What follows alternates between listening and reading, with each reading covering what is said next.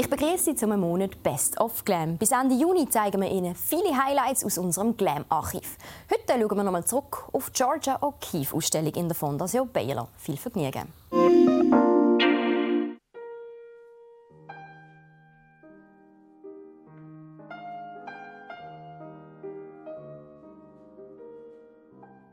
Zurzeit zeigt Fondation Baylor die spektakulärsten Bilder von der amerikanischen Künstlerin Georgia O'Keeffe.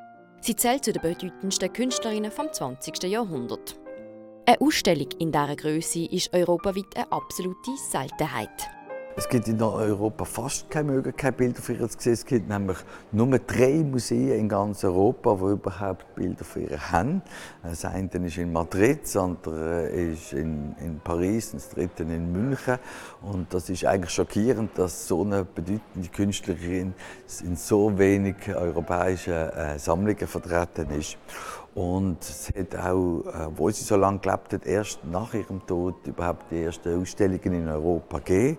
Und in der Schweiz ist es schon 20 Jahre her, dass es eine und auch nur eine einzige gegeben hat. Und auch in Frankreich, Deutschland, Italien, Österreich hat es noch einmal ähm, eine Ausstellung von ihr gesehen. Darum ist das wirklich eine, äh, eine seltene und eine äh, tolle Gelegenheit, ähm, ihre so viel sind ja 85, oder?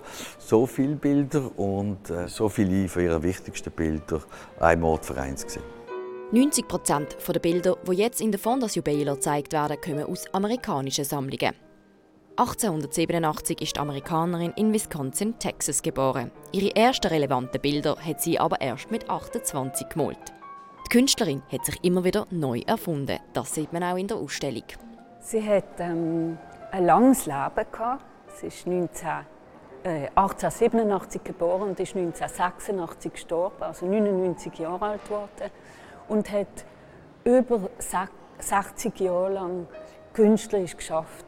Also wirklich eine lange Zeit und immer wieder neu angefangen. Und hat auch die Möglichkeit gehabt, also die Chance schon relativ früh ihre, ihren Weg zu zeigen in einer Galerie, wo sehr, ähm, das ist damals noch ganz anders gewesen, aber trotzdem in New York ist das natürlich sehr wichtig gewesen.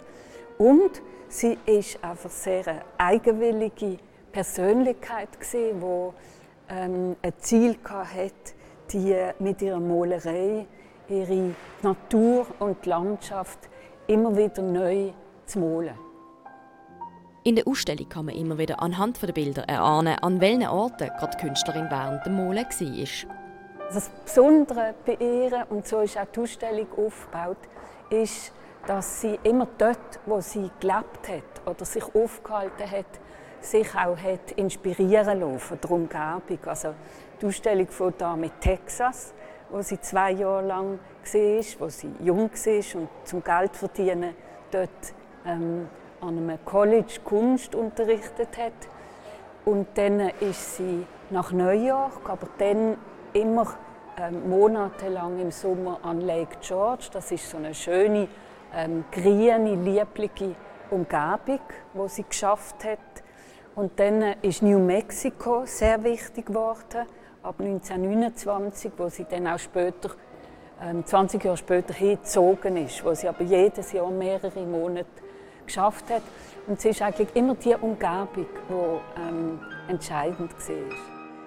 Die Werke von Georgia O'Keeffe sind noch bis zum 22. Mai in der Fondation Baylor zu sehen. Mehr über die Künstlerin und ihrem Werdegang zeigen wir morgen im Glam.